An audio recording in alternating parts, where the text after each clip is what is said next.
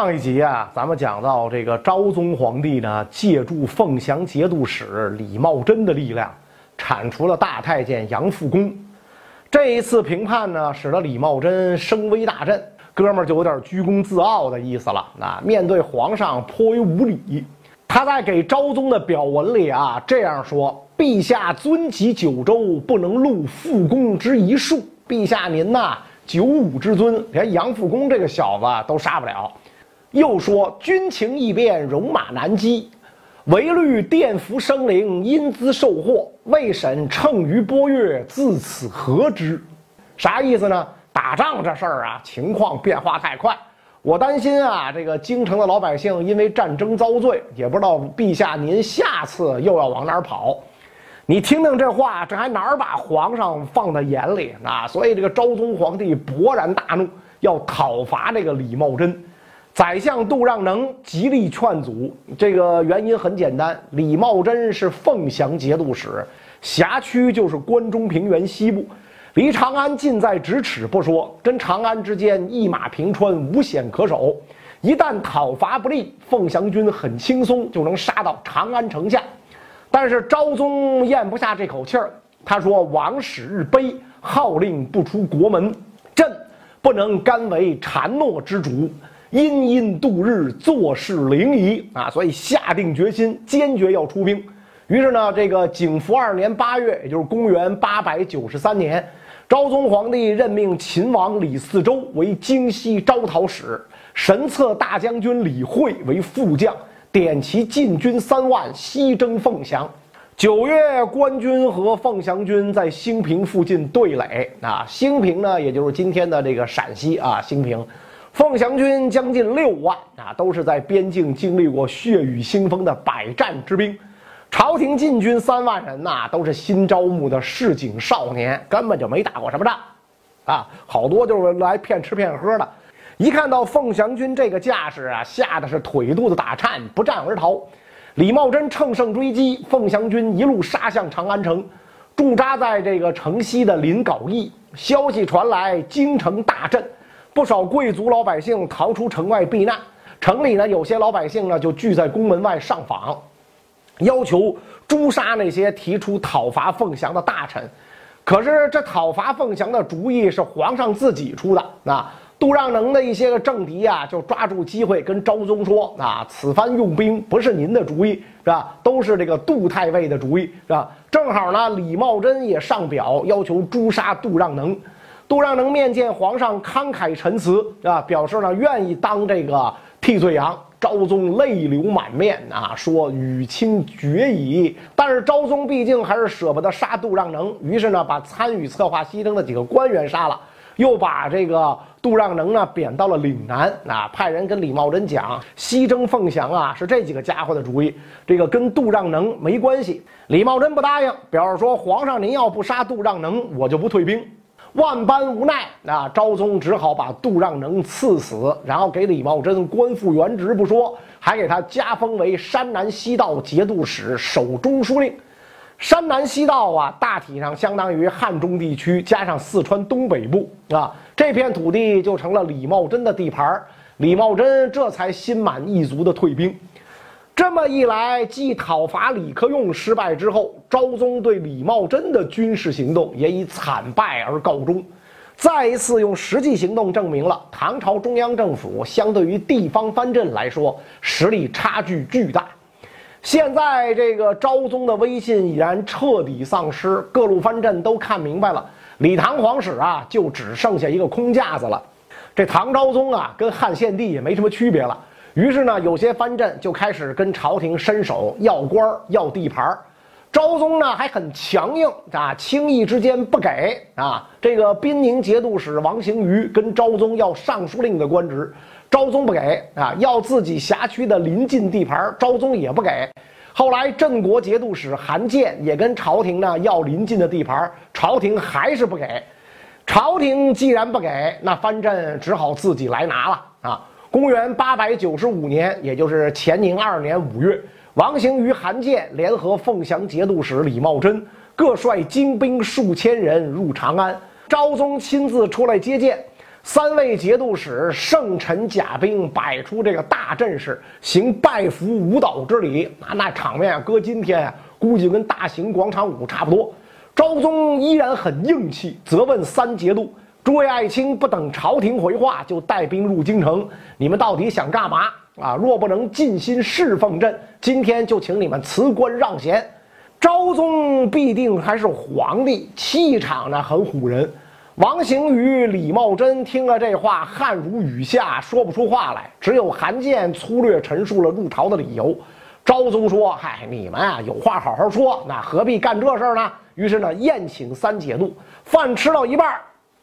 三节度表示啊，朝中大臣和宦官互相结党啊，韦昭度、李希这俩人不配当宰相，请诛杀此二人。啊，为啥三节度点名要杀这俩人？因为这个王行于要尚书令的官职，这事儿呢是韦昭度给搅黄的。啊，其实韦昭度啊给出的理由是很有这个依据的。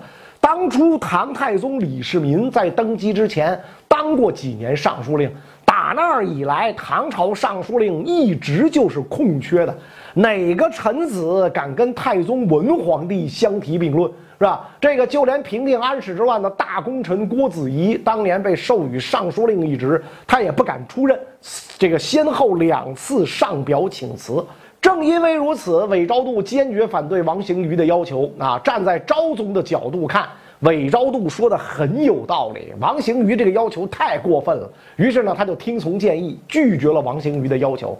那这李希又是怎么回事呢？说起来，这哥们儿够冤的。昭宗啊，拒绝了王行于之后不久，提拔李希当礼部尚书、同中书门下平章事，是吧？那王行于当然看他不顺眼了，凭啥我要当宰相？皇上不让你小子说当就当，是吧？昭宗听了三节度的要求，当然不答应啊！说这个当朝宰相，你们说杀就杀，是吧？三节度一听，行啊，皇上你不动手啊，我们自个儿来。当天就带人抓住了这个韦昭度和李希，当场把二人处死。皇上面对这一切，敢怒不敢言。此时呢，三节度意识到皇帝对于他们来说毫无反抗能力，是吧？于是呢，动起了这个废立皇帝的心思，是吧？打算立吉王李宝为帝。吉王李宝是谁呢？懿宗第六子，熹宗和昭宗的哥哥。就在这个时候，河东节度使李克用以秦王名义起兵南下。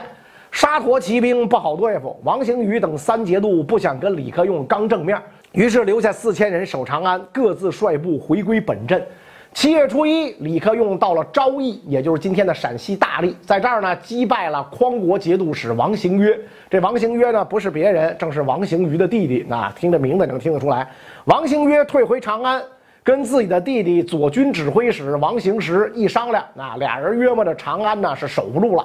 于是呢，率军在长安西市大肆强掠，准备呢最后捞一笔跑路。不过，这个王行时临跑路之前，动了一个之前谁都没动过的心思。他上奏称沙陀兵将至，请昭宗移驾到自己的大本营滨州啊，就是今天的这个陕西滨州。说白了，就是这哥们儿想来一把挟天子以令诸侯。昭宗一口回绝啊，沙陀来就来呗，怕啥？朕在长安好好的，不去啊。枢密使骆全欢知道这个消息啊，他是李茂贞的人，于是呢就找到了李茂贞的义子右军指挥使李继鹏，俩人密谋要强行把昭宗掳到凤翔。李茂贞不是凤翔节度使吗？啊，王行时一听说这边要动粗，着急了，啊，联合了神策军中尉刘景轩也要来硬的。所以这天晚上，李继鹏率领右军先下手为强，奏请车驾出行。王行约、王行时听说之后，立刻率领左军攻打右军，两军直接开干，鼓噪阵地，长安大乱。得亏这时候延州六都兵驻扎在长安啊，延州呢是今天的陕西定边，这支军队以强悍闻名。昭宗急忙招过来护驾。延州军到达之后，左右两军一看情况不妙，各自退回了滨州和凤翔。长安城里的昭宗争夺战只是一道开胃菜。王行与李茂贞随后率军赶来，要亲自迎接圣驾。七月初六，昭宗急忙逃往南山，在长安城南的沙城镇安顿了下来。贵族和平民追随皇上车驾的有几十万人。到了南山谷口，中暑热死的有三分之一。到了晚上，又有强盗来掳掠，哭声震动山谷。此时昭宗的处境可以说是非常凄凉啊！那他还能依靠谁呢？是吧？王行与李茂贞等人在长安的表现让他非常惧怕，而李克用起码不像王行于那么欺负人。所以呢，虽然昭宗曾经跟李克用打过一仗，还输了，但是这个时候呢，也只能抓住李克用这根救命稻草。所以七月十二，昭宗下诏命令李克用等人讨伐王行与李茂贞。有了皇上的诏书，李克用这下师出有名，腰杆倍儿直，率军直扑华州，就是今天的陕西省渭南市的华州区，在长安的东边。这是王行于的盟友韩建的地盘。韩建登上城楼，高呼：“我对李公未尝失礼，为什么要来打我？”啊！李克用回答说：“你身为人臣，逼逐天子，你要是有理，谁还算无理？”啊！正待攻城，传来消息说李茂贞率三万大军赶来，而王行于已经率军到了兴平，先保皇上要紧。于是呢，李克用解除了对华州的围困，往长安进军。八月初。李克用跟王行于展开一系列决战，王行于是大败而逃。李茂贞一看情况不妙啊，赶紧斩了曾经胁迫过皇上的李继鹏，把李继鹏的脑袋呢送给昭宗上表请罪，又派使者跟李克用求和。于是呢，昭宗暂且赦免了李茂贞，命令李克用全力讨伐王行于。李克用在进军之前呢，先送昭宗回长安，还派自己十一岁的儿子李存勖到行在觐见皇上。啊，混个脸熟嘛，为了是吧？昭宗一看李存勖相貌非凡，摸着他的头说：“小伙子啊，你是国家栋梁之才，是吧？这个将来要对我家尽忠啊！啊，这李存勖后来果然成就一番伟业啊！咱们暂且呢按下不表。话说回来，李克用护驾结束，继续攻打王行于。到了九月呢，王行于彻底顶不住了，向李茂贞求援。李茂贞亲率三万大军驻扎在咸阳附近，准备参战啊。昭宗寻思着，我都已经赦免你李茂贞，你还来打，这也太不给我面子了吧！于是下诏命令他回归本镇，又让李克用呢跟他和解啊。问题是这个你昭宗的面子现在值多少钱啊？一毛钱十一张啊，一分不值，谁听你的？所以双方照打不误。接下来一个多月，李克用连败王李联军。十一月，王行于败退回滨州老窝，派使者向李克用请降。李克用依然不依不饶，率军攻打滨州啊！王行于登上城楼，边哭边跟李克用讲，是吧？说我无罪，胁迫皇上这事儿是李茂贞跟他那个干儿子李继鹏干的啊！你去凤翔找李茂贞兴师问罪，我愿把自个儿绑起来进京见皇上。啊！李克用说：“胁迫皇上，你没参与，你太谦虚了。我奉诏讨三贼臣李茂贞、韩建，还有一个就是你啊！你想把自己绑起来见皇上，这事儿我做不了主，对吧？”王行于一看求降不得，只好带着族人弃城而逃。后来呢，被部下所杀。李克用率军入滨州，封府库，安抚百姓啊！一度非常嚣张的这个王行于势力就此灭亡。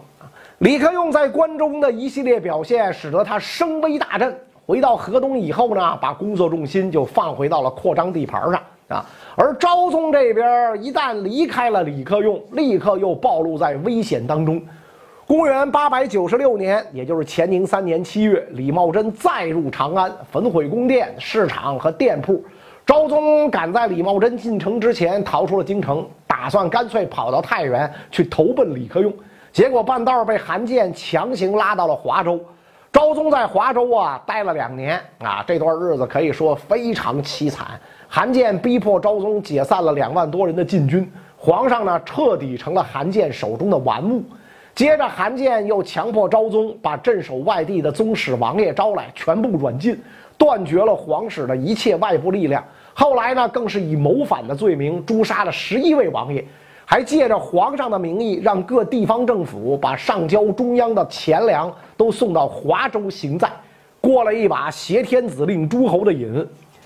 在各大这个藩镇围绕昭宗展开争夺战的时候，朱全忠的实力啊，像吹气球一样膨胀起来。他的势力范围呢，以河南汴州为中心，南到今天的湖北、江苏，东到大海，北到河北南部，地盘不可谓不辽阔。已经发展成了最强大的一方藩镇。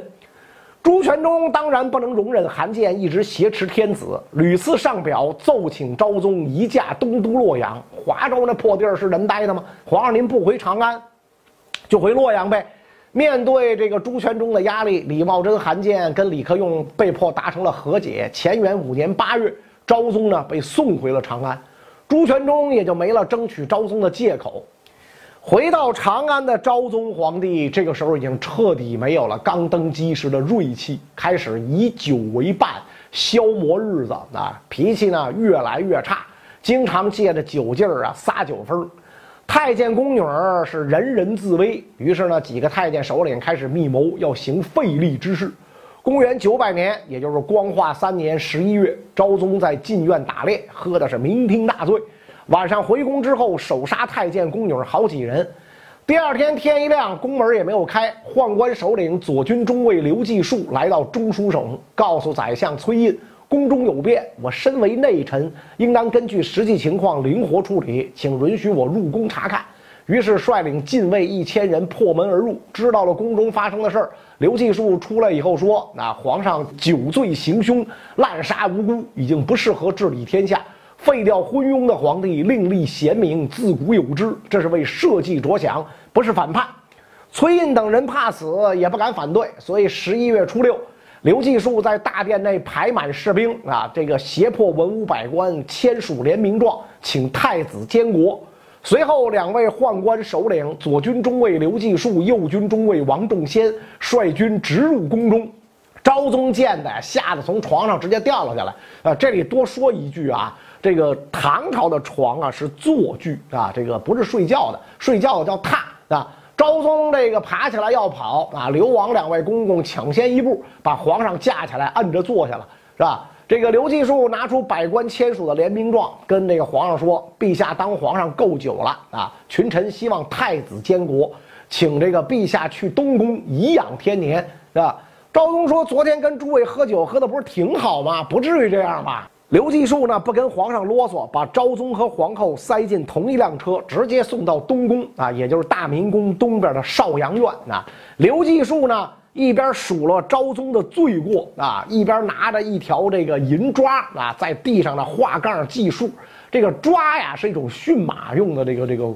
呃，棍子啊，在唐代呢，太监平时手里都拿这么一根抓，那算是仪式性的工具，啊。这个刘继树呢，用银抓，说明他的地位是非常高的。啊，刘大公公嘴里说啊，某年某月某日某件事儿，你不听我的话，这是一条罪，啊，就这么数啊。最后呢，画了几十条杠在地上啊，这件事儿你不听，这件事儿你不听，这件事儿你不听。数了完昭宗之后，刘继树出去把房门锁了啊，把融化的铁汁浇在锁上。派兵严加看守，那皇上吃饭怎么办啊？这个墙上挖个洞啊，就往往里送饭。昭宗求钱帛不给，求纸笔也不给，怎一个惨字了得啊！刘继树处理完这个昭宗，随后呢便发矫诏立太子李煜为帝，改名啊为李枕啊。紧接着呢，刘继树一方面给文武百官全体加官进爵，给将士们呢加以封赏。希望得到大家的支持。另一方面呢，他开始残害昭宗亲近的宫人、方士、和尚、道士，每天晚上杀人，到了白天用十辆大车往宫外拉尸体。其实呢，一车呢也就是一两具。那他这么做的目的就是为了立威风。那你说满朝文武会甘愿让刘继树把持朝政吗？当然不可能。宰相崔胤早就开始动作了，宦官掌控禁军，所以崔胤呢只能表面上服从。暗地里联系朱全忠，其实这个不光崔胤联系朱全忠，刘继树也派人到汴州大梁城跟朱全忠联络感情，甚至说了要把唐朝的社稷交给他。